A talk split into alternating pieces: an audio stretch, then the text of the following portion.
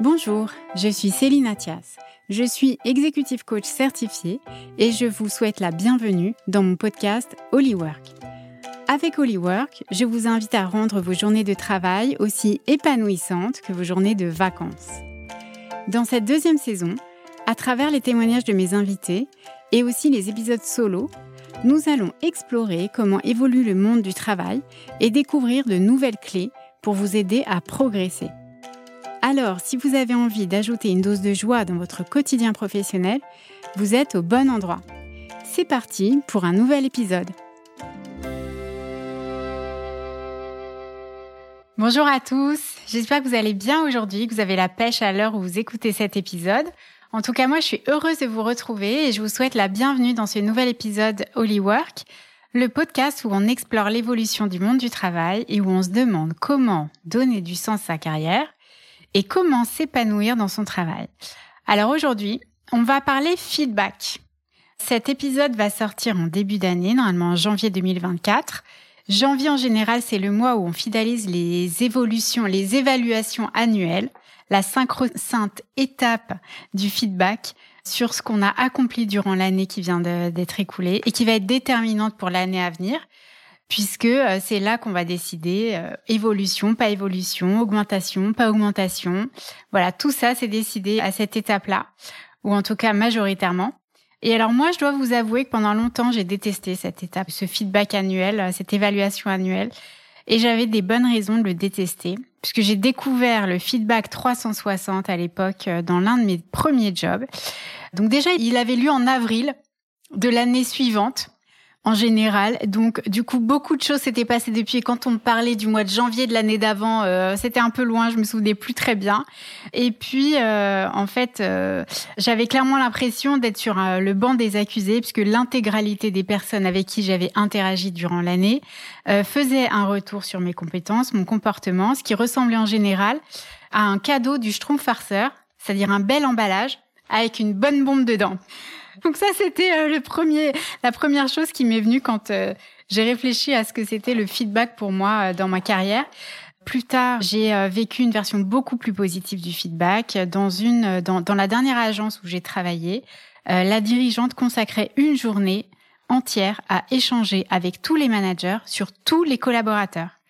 Et donc là, le, feedback était collectif et tout le monde se mettait d'accord. Et c'était important que tout le monde soit d'accord sur l'évolution de la personne et augmentation, pas augmentation. Est-ce qu'on lui confie des nouveaux projets et tout ça? Donc ça, j'avais trouvé super. Et puis bien plus tard, à mon école de coaching, donc International Mosaïque, j'ai appris que le feedback, c'est un cadeau, à condition qu'il soit formulé euh, de la bonne façon euh, et qu'il soit accueilli de la bonne manière. Donc il y a une façon de le dire et une façon de le recevoir. Un feedback doit toujours être doit toujours servir une intention. Il doit souligner les pépites et proposer des options. Ça, c'est ce que moi j'ai appris. Et aujourd'hui, en fait, euh, je suis très heureuse de parler justement de comment lui voit le feedback, comment construire et offrir un feedback, comment le recevoir et comment s'en servir pour progresser parce que c'est quand même ça l'objectif. Et donc c'est ce qu'on va voir avec mon invité du jour, Stéphane Moriou. Bonjour Stéphane. Bonjour Céline. Bienvenue à toi.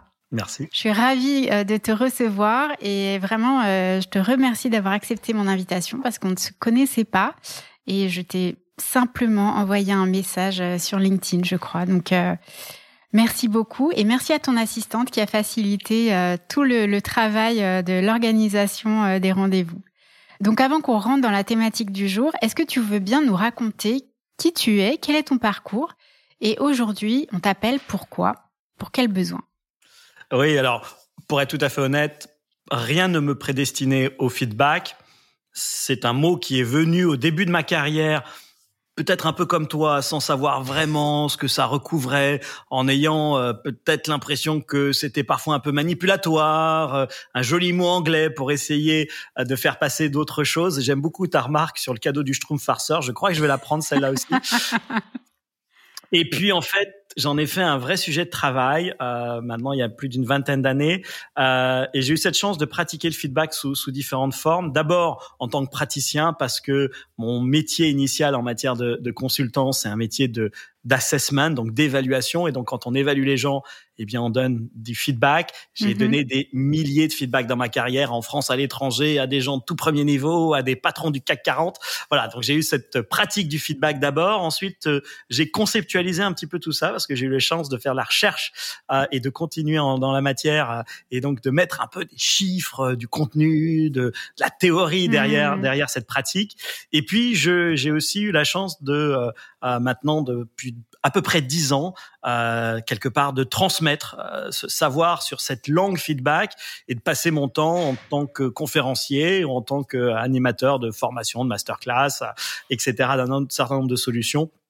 Et aujourd'hui, effectivement, je consacre ma vie à cette thématique assez surprenante et je passe mon le plus clair de mon temps à essayer d'apprendre aux gens à mettre un peu plus de feedback dans leur vie. D'accord. Donc aujourd'hui, en fait, tu conseilles les managers, c'est ça? Tu, tu accompagnes les managers dans la manière dont ils vont euh, Alors en fait, pratiquer leur feedback ou est-ce que tu as un modèle de feedback? Enfin... Tout à fait. Tout à fait. En fait, on, on, on dit souvent qu'on peut intervenir soit quelques heures, soit quelques mois, soit quelques années euh, avec nos solutions. Quelques heures, je donne des conférences et j'interviens, tu vois, très ponctuellement dans la vie des gens en mhm. essayant d'être impactant. C'est pour ça que j'ai une conférence signature sur le sujet.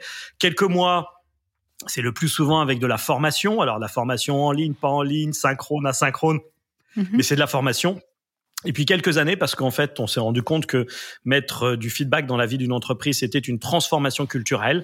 Les transformations culturelles ne se décident pas sur un poster. Et donc, euh, on accompagne des organisations sur le plus long cours, donc pendant quelques années, pour essayer de faire évoluer leur culture. Alors, pas uniquement avec leur manager, hein, puisque le feedback cette partie, a cette particularité que c'est une langue pour les managers et aussi pour les collaborateurs et les collaboratrices. Tout à fait, c'est ce qu'on va voir plus, un peu plus tard dans, dans cet épisode. Et donc, ton cabinet s'appelle More Human. Oui, alors il y a un petit jeu de mots euh, qu'on voit ou qu'on ne voit pas avec mon nom de famille, parce que je m'appelle Stéphane Moriou. Et quand il a fallu que je trouve un nom pour la société, un matin, et alors c'est drôle parce que euh, c'est un matin de Noël, et je te jure que l'anecdote est vraie, euh, j'étais dans mon lit euh, chez ma maman, et euh, on fêtait la Noël en famille, et le matin, je me suis réveillé, me demande pas pourquoi, mais je me suis réveillé en disant, mais tiens, mais si j'appelais le cabinet More Human, euh, voilà. Alors, pour être tout à fait honnête, je pense que c'est moins de 10% des gens qui se rendent compte du jeu de mots, mais c'est pas grave le jeu de mots est là. Maintenant que tu me le dis, je l'entends, mais effectivement, je l'avais pas capté. Mais c'est très malin. J'aime bien ces petits jeux de mots comme ça. Alors, on passe euh, à l'interview, à la partie interview avec la première question. Euh, donc moi j'ai regardé euh, pas mal de tes vidéos sur YouTube pour préparer notre entretien et souvent tu portes un gilet sans manches rayé orange, vert et marron. À vrai dire, pas super beau, mais en tout cas, ce qui est ça c'est un jugement de valeur. Mais en tout cas, ce qui est sûr, c'est pas du tout assorti avec ta tenue en général. Et en fait, ce, ce gilet, il a une vraie histoire. Alors, est-ce que tu veux bien nous raconter cette histoire? Oui, alors d'abord, pourquoi un gilet dans une conférence? Euh, L'explication se retrouve, enfin, se, se situe il y a très longtemps. Je, je suis rentré comme conférencier. Les premières conférences que j'ai données étaient en 1996. Euh, et à l'époque, j'ai sorti un, un, un, ouvrage collectif, mais je traitais d'une thématique où j'étais le seul à le traiter, qui était la thématique de l'empowerment. Et à mhm. cette époque-là, l'empowerment, le mot était quasiment pas connu en France, et j'étais un des tout premiers à publier quelque chose là-dessus. Et donc, on m'invitait à, à, des conférences pour que je parle d'empowerment. À l'époque, pour te situer, j'avais 24 ans. Hein, donc euh, voilà. Et j'ai côtoyé des grands conférenciers à, à l'époque dans des conventions, etc. Et certains d'entre eux avaient comme ça des espèces de gimmicks euh, que je trouvais fascinants. Mhm. Et quand j'ai monté ma conférence, j'ai cherché un gimmick aussi. Voilà. Et un jour, un peu par hasard, je donne une conférence non pas sur le feedback, mais sur le recrutement en Angleterre pour une grande société qui fait des boissons euh, à bulles et bouteilles un peu rouges, tu vois. je vois, oui. Et donc je donne cette conférence sur le recrutement pour un, pour un panel de RH. Et puis à la fin, euh, je, je cherchais ma conclusion et j'ai me demande pas comment, j'ai sorti une vieille photo de moi avec un pull de grand-mère et ma conférence sur le recrutement s'est terminée avec une photo de moi avec un vieux pull de grand-mère. Et puis j'ai commencé à raconter une histoire autour de ça, sur le feedback, mais sur le feedback au candidat. Et puis le truc a marché. Euh, et donc quand quelques mois après, on a décidé de lancer une vraie conférence cette fois-ci, non plus sur le recrutement, mais sur le feedback je me suis dit, mais attends, ce truc-là, on va essayer. J'ai appelé euh, une tricoteuse professionnelle. Je lui ai dit, voilà, madame, j'ai une photo. Je voudrais la même chose. Est-ce que vous pouvez me faire? Alors, le, le gilet, pourquoi? Eh bien, parce que j'arrive sur scène normalement sans gilet, euh, mais très très rapidement, je vais mettre le gilet au début de ma conférence signature sur l'art du feedback. et je vais créer bien évidemment un espèce de, de petit teasing dans lequel j'explique pour les gens que tout ce qu'il faut savoir sur le feedback est dans ce fameux gilet. Et, euh, et puis à la fin de la conférence, j'explique pourquoi tout ce qu'il faut savoir dans le feedback est dans ce gilet tricoté par une grand-mère avec beaucoup d'amour, qui était moche, qui grattait, qui n'était pas la bonne taille, mais quand on le recevait, ce cadeau fait avec beaucoup d'amour, on répondait par un simple merci. Eh bien, j'explique que le feedback, c'est comme un pull de grand-mère, c'est pas toujours très beau, c'est pas toujours à la bonne taille, et souvent ça gratte un peu, mais quand on en reçoit un, il faut dire merci. Et surtout, ça tient chaud. Ah oui, alors ça tient au chaud. oui, il y a, y, a, y a, quelques proverbes comme ça qui disent qu'un un compliment peut réchauffer trois mois d'hiver. Ça, c'est un proverbe japonais qui dit ça. Twain aussi, Mark Twain a sorti euh, une citation un peu, un peu dans, dans ce même esprit. Euh, il tient chaud. Alors, pour être tout à fait honnête, quand tu es en conférence l'hiver, c'est super. Quand tu es en conférence l'été, c'est un peu un cauchemar. Mais j'ai pire parce qu'aujourd'hui, j'ai une conférence en kilt. Et alors là, l'été, je souffre ah, vraiment, vraiment, vraiment. Alors, euh, petite question aussi euh, en préambule euh, du, feedback, c'est que tu distingues l'autorité par soumission de l'autorité par engagement. Et c'est très intéressant parce qu'aujourd'hui, on parle beaucoup d'engagement en entreprise, en engagement des collaborateurs, comment les engager. Et pour toi, c'est ça le fondement du feedback. Est-ce que tu peux nous raconter ça? Oui, alors quand tu consacres ta vie plusieurs années de ta vie. En réalité, j'ai passé à peu près la moitié de ma vie, j'ai dédié la moitié de ma vie au feedback. à un moment donné, tu te poses quand même la question de se dire mais pourquoi ce petit truc dont on parlait depuis quand même longtemps? C'est-à-dire que voilà, euh, le, feedback je l'ai pas inventé, il existait bien avant moi et j'espère qu'il existera bien après moi. Mais pourquoi d'un seul coup il y a des entreprises qui s'intéressent au sujet? Pourquoi dans les années 80-90 on le citait dans des formations au management, mais sur un programme de cinq jours, ça durait un quart d'heure, alors qu'aujourd'hui, on hmm. fait des journées entières dédiées au feedback. Pourquoi? Et on s'est posé cette question-là, et la réponse qu'on y a apportée est la suivante. C'est de se dire qu'en réalité, le feedback est un symptôme, et il est le symptôme de quelque chose de beaucoup plus grand, beaucoup plus vaste, qu'on a baptisé la révolution des autorités. C'est-à-dire que le feedback, c'est un outil du, de l'autorité par engagement ou du leadership par engagement mais en fait, il fait face à 300 000 ans euh, d'une autre forme d'autorité qu'on appelle l'autorité par soumission et hmm. qui, elle, a comme meilleur allié euh, l'ordre, le fameux ordre. Et donc, dans les organisations, aujourd'hui, se côtoient des leaders par soumission et des leaders par engagement. Bien évidemment, les uns et les autres ne se comprennent guère, hein, parce que les leaders par soumission voit quand même régulièrement les leaders par engagement comme des leaders faibles. Les leaders par engagement voient très régulièrement les leaders par soumission, les vrais de vrais, comme des leaders fous. Or, dans nos travaux, ce qu'on a essayé de montrer, c'est qu'en réalité, il ne faut pas opposer ces deux formes d'autorité, il faut les conjuguer on a besoin dans un certain nombre de cas, sur certains sujets et avec certaines personnes, d'une autorité par soumission. On a besoin dans une majorité de cas, dans une majorité de sujets et avec une majorité de personnes, d'un leadership par engagement. Et donc, il faut réussir à combiner les deux. Et quand je te faisais un clin d'œil sur euh, ma conférence en kilt, eh bien, la suite de euh, la conférence avec le gilet de ma grand-mère qui est sur l'art du feedback, euh, la conférence qui suit, elle est en kilt et elle est sur la révolution des autorités et on donne des hmm. clés aux managers et aux collaborateurs pour comprendre ce qui se passe et puis surtout survivre avec tout ça. Donc je te donne rendez-vous dans quelques temps pour que tu me racontes ça dans un prochain épisode. avec grand plaisir. Du coup, selon toi, pour euh, euh, pratiquer euh, son autorité par engagement grâce au feedback, comment est-ce qu'on doit préparer un feedback? C'est quoi les ingrédients d'un feedback constructif pour toi? Alors, il y a une première idée essentielle, c'est que le feedback, c'est en réalité une langue. Hein, c'est ah, pas juste. C'est un langage. C'est un langage, c'est-à-dire que euh, c'est un mode de communication qui va permettre d'échanger certaines catégories euh, d'informations. Cette langage, cette langue repose sur un vocabulaire feedback. Il y a des mots qui sont plus feedback que d'autres. Ça hmm. repose aussi sur une grammaire. Il y a des règles de feedback. Euh, on ne les apprend pas à l'école, on ne les apprend pas dans nos familles, et donc quelque part il faut les apprendre en entreprise. Et donc la première idée essentielle, c'est que tu pourras toujours mieux parler la langue feedback. D'abord si tu es toi même formé, mais si celui ou celle à qui tu t'adresses est formé à la même langue que toi. Oui. Hein, euh, parce que si par exemple lui ou elle a été formé dans une école où on lui dit bah, le feedback sandwich c'est génial, Bien évidemment, moi je dis le feedback sandwich, c'est à proscrire, c'est une des plus grosses erreurs en matière de feedback. Mm. Forcément, si on n'a pas ça en commun, on va pas tout à fait se comprendre. Alors, euh, la bonne nouvelle, c'est que comme on pratique le feedback sandwich depuis très longtemps, plein de gens savent désormais que ça ne marche pas, que c'est une sorte de technique de manipulation. Euh, ils en ont vu les limites, donc ça facilite euh, notre travail quand nous on arrive et qu'on dit voilà maintenant le feedback sandwich c'est une vraie erreur.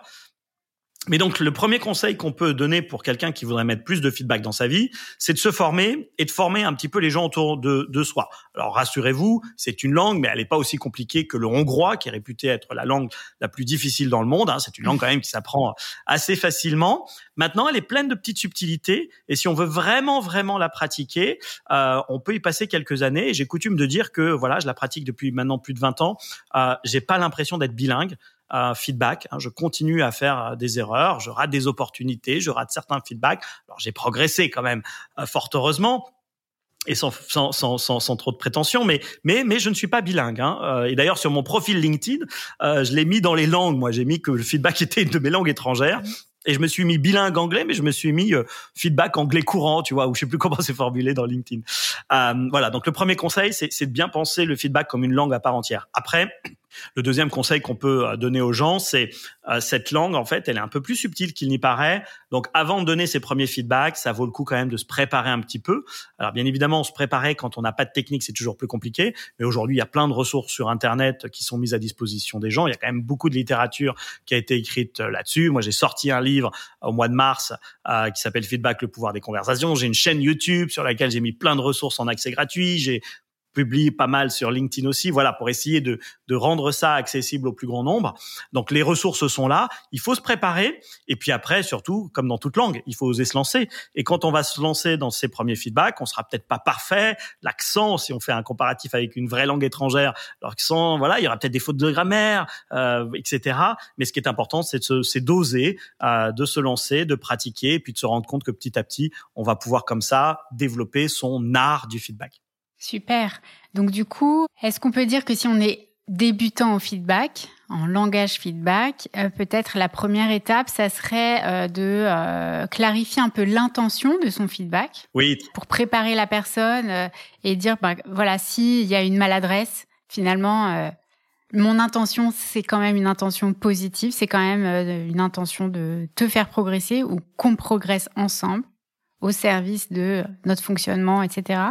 Oui, moi j'aime beaucoup cette idée. Alors euh, parfois je vais le verbaliser, parfois je ne vais même pas le verbaliser, mais je crois que dans la communication humaine, à partir de, de du moment où l'intention est vraiment positive, est vraiment constructive, et donc n'est pas jugeante ou n'est pas critique, il y a quand même beaucoup de choses qui vont se passer au-delà des aspects techniques.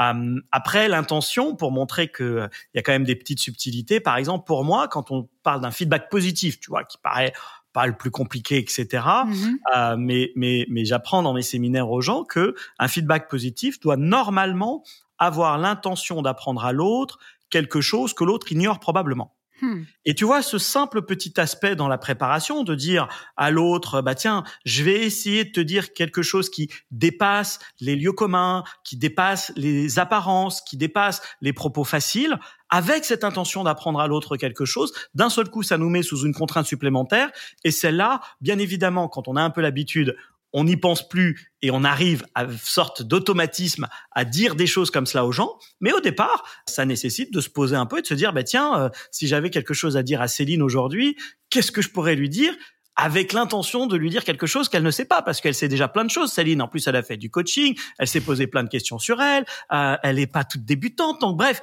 qu'est-ce que je peux lui dire qu'elle ne sait pas? Et là, et là, d'un seul coup, hmm. bien évidemment, ça met une contrainte sur la préparation du feedback. Mais le bénéfice de ça, c'est que derrière, ça crée des feedbacks beaucoup plus impactants. Super, super intéressant. Quelque chose, bah, quelque chose que l'autre ne sait pas. Alors, j'ai très envie de sauter euh, la question suivante pour parler justement de d'un outil coaching. J'aime bien faire un petit, euh, une petite parenthèse sur euh, un outil coaching dans, dans, mes interviews parce que souvent il y a un lien. Et là, je voulais vous parler de la, de la fenêtre de Johari. C'est un diagramme avec quatre cases une case avec la liste des, choses, des compétences, des qualités euh, que je connais moi et que les autres connaissent de moi. Il y a une case avec euh, mes compétences et mes qualités que je connais moi mais que les autres ne connaissent pas. C'est un peu mon jardin secret. Ma zone inconnue, ça c'est la troisième case. Donc c'est les choses que je ne connais pas sur moi mais que les autres connaissent de moi. Et ma zone aveugle, c'est des choses, euh, les compétences et les qualités que ni moi ni les autres ne connaissent. Et donc l'objectif euh, avec cet exercice de la fenêtre de Johari, ben, c'est déjà de, de, de, de, de mapper qu'est-ce qu'on sait, euh, qu'est-ce qu'on sait de soi, d'interroger les autres justement de qu'est-ce qu'ils savent sur nous, qu'est-ce que voilà, qu'est-ce qu'ils perçoivent de nous, et puis du coup de réduire la zone inconnue, donc des choses que les autres connaissent mais que moi je connais pas, et la zone aveugle encore plus. c'est ce qu'on va déduire de tout ce qu'on apprend dans, les autres cases. Et donc je trouve ça hyper intéressant par rapport à ce que tu disais de effectivement l'intention du feedback. Euh, qui est aussi d'apprendre quelque chose que l'autre ignore probablement sur lui-même. Donc voilà, fenêtre de Johari, c'est peut-être un outil du coup euh, que tu utilises aussi dans tes formations, je ne sais pas. Euh, mais en tout cas, ça, pourrait être un, atelier très sympa à faire. Donc voilà, ça c'est la petite parenthèse coaching et je repasse à mes questions. Est-ce que le feedback, ça va dans les deux sens? Dans le sens euh, collaborateur, euh, donc euh, manager collaborateur, ça c'est le, le, le, sens qu'on connaît le, le mieux, qu'on pratique le plus. Est-ce que ça peut aussi aller dans l'autre sens, c'est-à-dire un collaborateur qui fait un feedback à son manager? Un feedback, ça doit aller dans les trois sens. Ah Premier sens, bien évidemment, celui auquel on pense naturellement, sens du manager vers le collaborateur. Dans toutes les études qu'on a menées, dans celles que je connais de faites par des confrères, c'est le, le, feedback le plus présent dans les organisations. Ça ne veut pas dire qu'il n'a pas besoin d'être amélioré, mais globalement quand même, il y a un certain nombre de choses. Tu as commencé ce podcast avec une référence à los fameux entretiens annuels. Il y a des entretiens annuels, il y a des entretiens pro, il y a des suivis terrain. Bon, bref, du feedback dans le sens du haut vers le bas. Il y en a qui circulent dans les organisations. Il peut être amélioré, mais il y en a qui circulent. Ensuite, il y a effectivement ce deuxième sens qui est du collaborateur collaboratrice vers le manager. Alors bien évidemment, celui-là doit être autorisé celui-là aussi doit être encouragé hein, parce que les managers aussi sont victimes de leur propre fenêtre de Johari, c'est-à-dire qu'ils ont aussi des angles morts, hein, des choses que les autres savent mais que eux ne savent pas. C'est quand même un peu embêtant en management, en tout cas en management par engagement. Hmm. Et puis le troisième troisième truc, c'est le, le, le, feedback entre pairs. Le feedback entre pairs, oui, tout à fait. Entre membres de comité de direction, entre managers intermédiaires et entre collaborateurs collaboratrices. Et ce feedback-là, il est souvent sous-estimé dans les organisations, il est souvent minoritaire parce que de service à service, on va rencontrer euh, l'ennemi numéro un du feedback. Alors, il existe aussi dans les autres hmm. formes de feedback, mais il va être encore plus prégnant dans ce dans cette troisième dimension du feedback. C'est l'ego. Hein, c'est toi, tu es du service RH. De quel droit tu vas donner du feedback au service finance et de quel droit le service finance va se permettre de donner un avis sur le service production, etc., etc., etc. Et donc cet ego-là qui nous laisse euh, les portes fermées au feedback est un vrai drame dans les organisations. Et si on cherche à casser les silos dans les organisations, si on cherche à faire de la transversalité, mais aussi si on cherche à faire de l'innovation, c'est souvent en décloisonnant euh, et en créant des ponts entre services qu'on va trouver des gisements de productivité ou des sources d'inspiration. Et là, le feedback, c'est un petit outil cheval de Troie, c'est-à-dire que il paraît tout petit au départ et assez inoffensif, euh, voire même un peu presque sympathique. Et puis en réalité, il va mettre le doigt sur plein de choses. Euh, donc euh, le feedback, c'est un petit outil aux grands effets. Je suis assez d'accord avec toi. Un petit outil aux grands effets. À quelle fréquence, selon toi, est-ce que c'est bien de faire un feedback? Parce que finalement, l'évaluation annuelle, c'est bien, mais il se passe un an quand même. À l'école, on a des bulletins tous les trimestres. C'est aussi une sorte de feedback. Toi, qu'est-ce que tu conseilles? Alors, dans l'esprit, euh, tout ce que je fais dans mes travaux, c'est d'essayer d'encourager la création de culture de feedback en continu. Ouais. Hein, cette espèce de feedback au fil de l'eau. Et c'est pas juste euh, une question de philosophie ou parce que ça fait chic sur la plaquette. C'est parce qu'il y a derrière un principe managérial très important qui est que quiconque ne partage pas du feedback en continu devient co-responsable des erreurs des autres. Hmm. Quiconque ne partage pas du feedback en continu devient co-responsable des erreurs des autres. Donc dans un monde par soumission, c'est pas très grave, mais dans un monde par engagement, ça devient un vrai problème. L'idée, c'est d'essayer d'encourager ça. Alors bien évidemment, une fois qu'on a dit ça, euh, il faut pas tomber non plus dans l'excès inverse qui consisterait à vouloir mettre du feedback sur tout et à toutes les personnes. D'abord, ça serait techniquement impossible, euh, et en plus, ça serait contre-productif parce qu'il y a des moments euh, où j'ai envie de feedback, puis il y a des moments où j'en ai pas envie. Il y a des moments où j'ai envie de feedback de certaines personnes et peut-être pas d'autres, ou sur certains sujets et peut-être pas d'autres, ou d'une certaine nature de feedback et peut-être pas d'autres.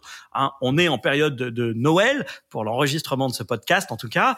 Euh, il est clair que vendredi, quand je vais quitter mon bureau, je n'attends pas que mon supérieur hiérarchique me donne une espèce de feedback négatif, correctif, sous forme d'une espèce d'humour un peu emballé, ironique, mais qui voudrait donner un message, euh, parce que j'ai pas du tout envie de passer la moitié de mes vacances à somatiser sur le truc en me disant mais qu'est-ce qu'il voulait dire réellement? Et je cite ça parce que chaque année, j'ai des gens qui viennent me témoigner de dire, bah tu sais, euh, moi le dernier truc que j'ai reçu le vendredi soir en quittant le bureau, c'est un message de ce type-là ou de ce type-là. Et j'avoue que euh, forcément, ça me, je me sens un peu touché par rapport à ça. Donc il y a des moments dans lesquels on n'a pas envie de feedback, ou on a envie de certains feedbacks euh, particuliers. Moi, dans ma vie, en tout cas, je peux témoigner aussi. Il y a certains moments, j'ai juste pas envie de feedback. alors le feedback positif, on va dire d'une certaine manière, il n'y a pas trop de risques. Mais même sur le feedback positif, il y a certains moments, on a juste envie de parfois de rentrer simplement chez nous euh, mm. ou de vider notre tête et pas forcément. Alors maintenant, on vit dans un tel désert de feedback qu'avant de frôler l'overdose de feedback, il y a quand même un peu de marge pour la majorité des personnes. Oui, c'est ça. Donc en fait, ça dépend aussi du projet sur lequel on travaille. Peut-être qu'il y a des projets euh, très court terme où on a, besoin euh, de, de, se débriefer très régulièrement. Et puis sur des choses, euh, sur du travail de fond, peut-être euh, un peu moins euh, fréquemment. Voilà. En tout cas, c'est pas comme ça à tire l'arigot. c'est quelque chose qui se prépare. Et de ce que j'entends aussi, de ce que tu me dis, c'est qu'il faut trouver aussi le bon moment pour l'autre, pour lui dire.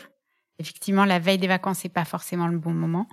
Et puis après, voilà, quoi faire de tout ça C'est aussi de, de, de... qu'est-ce qu'on fait avec ce feedback-là C'est aussi, euh, c'est aussi un vrai sujet. Et c'est là que je voulais t'amener. Euh, qu'est-ce qu'on fait du feedback? Et donc l'intention, c'est quand même de progresser. C'est de mieux se connaître et de progresser. Et donc il paraît que tu connais bien Simon Sinek. En tout cas, voilà, euh, tu, tu, tu le connais un petit peu puisqu'il va, euh, il va, il va écrire la préface, c'est ça, de ton prochain livre? Ouais, normalement, Simon doit, doit préfacer la version anglaise je dis normalement parce que euh, il est euh, comme euh, nous tous très chargé, mais mais oui oui j'ai son accord pour qu'il préface la version anglaise de, de mon livre. en l'occurrence, on doit se parler pendant les vacances justement parce Trop de la chance. Voilà. Bon, la bonne nouvelle du coup pour moi, c'est que je ne suis qu'à une personne de le rencontrer parce que je suis archi fan. voilà, je regarde toutes ses vidéos et tout. Et je trouve qu'il y a un lien super intéressant justement euh, par rapport aux propos qu'il tient euh, dans euh, son livre qui s'appelle The Infinite Game et par rapport au feedback justement à ton sujet à toi, puisque il raconte que en entreprise souvent donc on joue pour gagner. et donc là, c'est ce que tu disais, il y a tous les enjeux d'ego, de jeu de pouvoir qui rentrent en qui rentrent dans, dans, dans l'histoire et c'est là que ça fait capoter la vie euh, de, de l'équipe. Euh, et lui, il prône euh, une alternance entre jouer pour gagner et jouer pour s'entraîner, parce que avant de jouer pour gagner, on s'entraîne, et donc pour progresser. Et donc c'est à ce moment-là que rentre en ligne de compte le feedback. Et donc effectivement, il raconte les histoires d'ego dont tu nous parlais. Donc comment, qu'est-ce que tu penses de ça, de, de, de ce, cette notion de, de jouer pour s'entraîner? Dans, dans, ma chronique du mois de novembre sur BFM, j'ai la chance d'animer une chronique mensuelle sur BFM TV. Euh, j'ai terminé ma chronique sur, c'était sur l'entretien annuel et j'ai terminé euh, en disant que euh, en matière de feedback, euh, la victoire est moins importante que le progrès. Et, et je crois profondément à ça. C'est-à-dire que je, je, crois que euh, on peut avoir des, des victoires sans progrès, mais je crois que quand on fait des progrès en permanence, on a nécessairement des victoires. Alors que l'inverse n'est pas vrai. On peut avoir parfois des victoires euh, sans progrès. Donc hmm. le, le, le, point est, est, important pour moi. Je pense qu'on est dans un monde suffisamment complexe pour ne pas être juste dans des dans la recherche exclusive de grandes victoires. Euh, là, c'est aussi un héritage hein, de, de, ces fameuses autorités par soumission et ou par engagement. Euh, L'hypothèse qu'on qu démontre dans nos travaux, c'est que l'autorité par soumission a très très bien fonctionné parce qu'elle permettait d'obtenir des résultats court terme. Si tu veux obtenir un changement court terme, l'autorité par soumission est le meilleur chemin pour y parvenir. Maintenant, on est dans une société où, dans un certain nombre de pays, dans un certain nombre d'organisations, le court terme est à peu près assuré et on a des préoccupations davantage moyen voire long terme. Alors, je dis qu'en quelques pays, mais ça peut être sur des gros sujets. Hein. Par exemple, le sujet du climat euh, est un sujet qui n'est pas un sujet long terme, c'est un sujet court mm. terme. Et euh, pour moi, à partir du moment où on cherche à le traiter par engagement, on n'arrivera pas à résoudre le problème. Ah, c'est un mm. sujet court terme, donc il doit se traiter par la soumission. Bon, c'est un autre débat, mais il est très important. Alors, on est dans un monde où euh, effectivement, les organisations cherchent à atteindre aujourd'hui, bien évidemment, des résultats court terme, mais aussi des résultats moyen long terme. C'est-à-dire qu'elles n'atteignent plus leurs résultats court terme à n'importe quel prix. Mm. Et c'est là où s'inscrit euh, cette fameuse autorité ou ce fameux leadership par engagement. Et c'est là donc par voie de conséquence que le feedback s'invite dans la discussion parce que le feedback, c'est son rôle. Le feedback ne cherche pas la victoire à court terme. Le, feedback cherche à du progrès individuel ou du progrès collectif qui va nous amener à une succession de victoires. Et donc la philosophie est bien évidemment très différente. Je ne dis pas que l'on règle tout par du feedback. Hein. Je ne l'ai jamais dit et je ne le dirai jamais. Je dis juste que quand on cherche à faire progresser durablement un individu ou un collectif, alors à ce moment-là, le feedback est absolument indispensable. Et si on veut aller un peu plus loin sur le fond de ma pensée, je pense que l'on peut faire de la performance sans feedback. Il y a tout un tas d'équipes qui sont performantes dans le court terme euh, sans feedback, mais on ne peut pas faire de la haute performance sans feedback. Il n'y a pas d'équipe haute performance dans le sport, dans les arts, par exemple, dans chanteurs d'opéra, danseurs de ballet, etc., ou dans quelques métiers très particuliers, comme pilote de chasse il n'y a pas de haute performance sans feedback.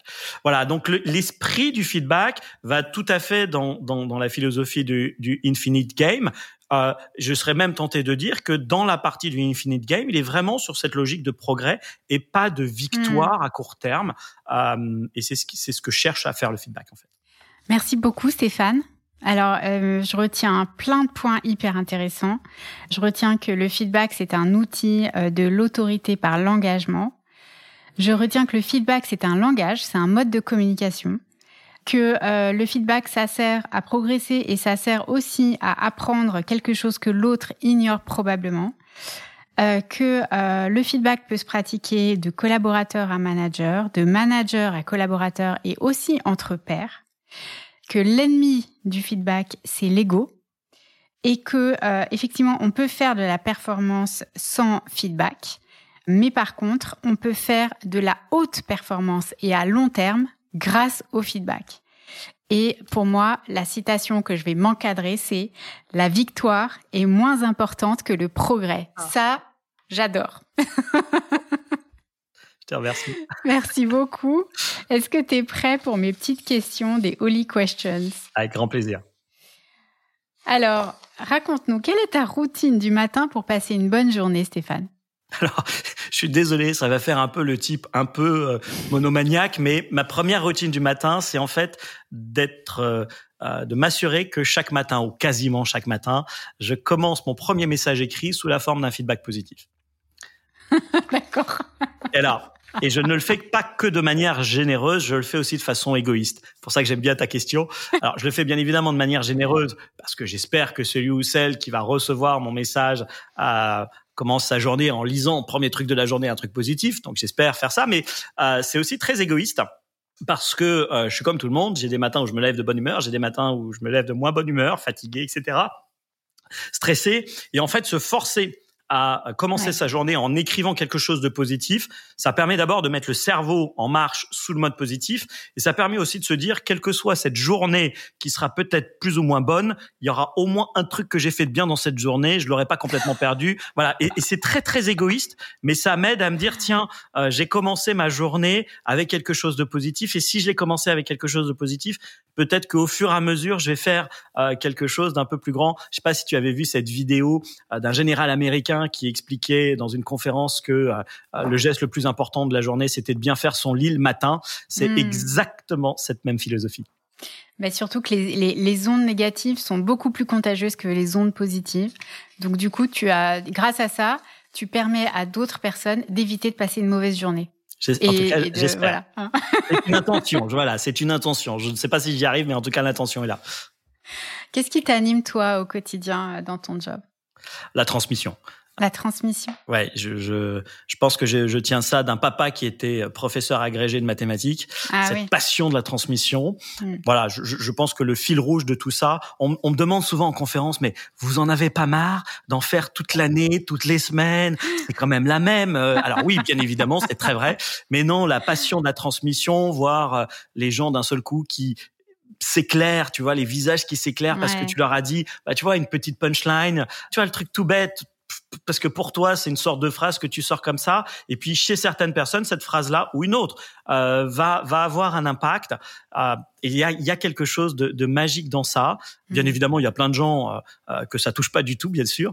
Euh, mais ce que j'ai vu avec le feedback, c'est que ça pouvait toucher à la fois professionnellement, mais ça pouvait aussi toucher personnellement. J'ai beaucoup de témoignages sur ça. C'est pour ça d'ailleurs qu'on avait monté en, en, en- en 2019 un one man show grand public sur le feedback hein, pour diffuser. C'est aussi pour ça que j'ai écrit mon livre pour que le plus grand nombre puisse accéder à ça, parce qu'autrement je n'interviens quasiment que en entreprise. Euh, donc définitivement la transmission. Super. Une personne ou un mentor qui, qui t'inspire, qui t'a inspiré dans ta carrière, ça serait qui? Ah, il y en, a, en fait, en réalité, il y en a tellement parce que j'ai eu la chance de côtoyer euh, plein de gens euh, euh, merveilleux. Mais si je devais retenir une personne, je vais aller chercher dans une personne qui est décédée et que je n'aurais pas connue autrement que par ses écrits, mais probablement que la personne qui a le plus influencé mes travaux, c'est Charles Darwin. Hmm. Dans mon bouquin, justement, je lui fais un, un gros clin d'œil euh, au-delà de, de, de, de la pensée, on va dire, parce que dans mon livre, il y a des, il y a des, il y a des dialogues euh, imaginaires avec des personnes qui m'ont beaucoup touché. Il y a, il y a Saint-Exupéry, mais il y a, il y a Darwin. Et pour faire cette, cette, ce dialogue-là, qui est tout court, hein, qui dure euh, peut-être trois, quatre pages, euh, je suis allé dans sa maison, je suis allé dans les endroits où il allait, j'ai fait un vrai reportage euh, pour m'inspirer des lieux, euh, une sorte de pèlerinage, tu vois, en terre de Darwin. Euh, et, et ça a vraiment inspiré ce que j'ai écrit dans le livre. Génial. Et alors, quelle est ta devise dans la vie À part la victoire est plus importante que le progrès, qu'est-ce qui te, qu'est-ce qui, c'est quoi le moteur? Ah, c'est ça- c'est- c'est- c'est une question très difficile parce que bah, dans mon métier, forcément, euh, on crée des punchlines, on écoute des Mhm. punchlines, on voit euh, les punchlines des autres. Euh, si, si je devais en donner une, euh, et, et- et elle va être pour le coup euh, euh, un peu à l'opposé du, euh, du feedback, euh, mais probablement une de celles qui m'a le plus euh, impressionné ou plus marqué. Euh, Mhm. Je l'ai découverte, j'étais jeune adolescent. Euh, c'est le fameux civis pacem, euh, pacem parabellum. Euh, si tu veux la paix, prépare la guerre. Hmm. Euh, et, euh, et ça a été vraiment, je l'ai découvert dans la guerre de Troie n'aura pas lieu. Et, et j'ai eu une sorte de, de tu sais, de, de prise de conscience que il y a quelque chose de terrible dans, dans l'humanité. Euh, si tu veux la paix, il faut préparer quelque chose qui est pas terrible. Euh, et donc d'un seul coup, je crois que j'ai réalisé ce jour-là que le monde n'était pas blanc ou noir. Euh, pour celles et ceux qui ont lu ou qui liront mon livre, vous verrez que je, je, je, je- j'aime cette pensée complexe. Hein. Edgar Morin a, a, a, a eu la gentillesse de, de d'écrire dans mon livre, en tout cas sur la couverture, Hmm. un gentil mot. Et, et j'aime la pensée complexe d'Edgar Morin. J'aurais pu le citer aussi, bien évidemment, comme euh, dans mes mentors vivants. En tout cas, il y a, il y a Edgar. Et je pense que voilà, dans cette citation, euh, à laquelle je fais d'ailleurs un, un clin d'œil euh, dans mon livre, puisque je, je, je sors un civis pacem para-feedback. Hein, donc, si tu veux la paix, prépare ton feedback. Euh, et, et, et je le pense, tu vois, c'est-à-dire que dans l'ancien monde, oui, si tu veux la paix, prépare la guerre, euh, mets des armées à tes frontières, montre que tu as de l'arme nucléaire. J'espère qu'un jour, que je ne verrai pas, ça c'est absolument certain, mais j'espère qu'un jour l'humanité aura compris que si on veut préparer euh, la paix, bah, il faut tout simplement préparer des feedbacks ou des choses dans cette philosophie-là, en tout cas. Super. Quel livre euh, tu nous conseillerais de lire? À part bien sûr le tien, euh, ça c'est la base. Non, non, non, non, ça serait trop, euh, ça serait trop prétentieux. Alors là, pareil, tu sais, c'est des questions pièges à la fin, euh, parce que bah forcément, tu vois, dans mon métier, on, on, on en lit plein. Là, je, pour le coup, tu vois, je pense que les, les, les travaux d'Edgar Morin sont Ouais, passionnants. c'est ce que j'allais te suggérer. Ouais. euh, parce que parce que cette introduction à la pensée complexe, Hmm. Euh, on a la chance d'avoir un grand chercheur français, un grand penseur. Il est en plus encore en vie, hein, euh, admirable, tu vois, à plus de 100 ans de continuer à, à, à, à, publier, à écrire, à penser. Ouais. Donc c'est au-delà même de la pensée, l'homme, l'homme est un grand homme avec euh, un grand G et un grand H. Et tous ses travaux sont quand même des vrais, vrais pépites. ce que je trouve admirable dans ce qu'il a fait, c'est que il a écrit ses livres à une époque où le monde commençait à devenir complexe, mais il n'était pas encore au point où il est aujourd'hui. Hmm. Et donc quelque part, je trouve que on a un héritage extraordinaire de ce monsieur qui nous dit voilà, le monde est en train de changer et vous devez changer votre manière de penser. Et ça, euh, quand tu es un penseur, quand tu es un philosophe ou quand tu es un, plus modeste auteur et conférencier, se dire que tu as légué euh, aux générations futures quelque chose, je crois que c'est le plus bel héritage que tu peux offrir. Euh, et, et, en clin d'œil, la, la, citation d'ouverture de mon livre est, est, très importante. Ça, je te livre un scoop parce que je ne l'ai dit à aucun podcast et dans aucune ah, interview. Génial, j'adore. Euh, Alors, mais, mais mon livre commence par une phrase qui touche beaucoup et qui dit "Tu n'es pas encore né. Je n'écris ce livre que pour toi." Ah, c'est beau. Et j'ai vraiment, tu vois, euh, essayé de, de, ouais, je, je, je le pense très profondément. Euh, alors j'ai la chance d'avoir six enfants, tu vois, donc euh, le sujet de la naissance me touche bien évidemment, mais mais vraiment il y avait cette idée de, euh, voilà, j'espère que les gens qui sont pas encore nés le, le liront. Voilà, j'avais jamais fait le lien avec Edgar, tu vois, donc mais voilà un vrai scoop. Hmm, très beau, très beau. Alors quelle est la chanson qui te donne la pêche? Que tu te donnes pour te booster Je suis super éclectique dans musique parce que euh, euh, la musique a une part très très importante dans ma vie. Là aussi, mm. dans le livre, ça doit transparaître. Donc, je peux aussi bien me lever le matin avec une musique euh, genre happy de C2C, tu sais, ce truc hyper péchu, etc., que écouter euh, du Elvis Presley que j'apprécie hmm. particulièrement. Je trouve que c'est un, un chanteur euh, euh très intéressant. Euh, mais à côté de ça, bien évidemment, j'ai une vie de jazz, j'ai une vie très ah très liée familialement à l'opéra. Donc, j'aime, je pense qu'en majorité, je commence mes journées par soit du jazz, soit de l'opéra. Un, un, bon bon morceau d'opéra le matin pour te mettre la pêche, quand même, ça a quand même quelque chose. Hmm. Donc j'imagine que tu écoutes Jazz Radio, la, la, la, radio lyonnaise euh, de jazz. Euh, oui, exactement. Euh, canon. J'adore écouter cette radio. très très sympa en voiture. Non et puis voilà, je, je, je, j'ai beaucoup de musique. J'ai cette chance d'avoir beaucoup de musique dans ma vie. J'ai la chance de jouer aussi des, euh, des instruments. Bon voilà, donc je je, je, ne, je crois que je ne pourrais pas vivre sans musique. Mmh, moi non plus.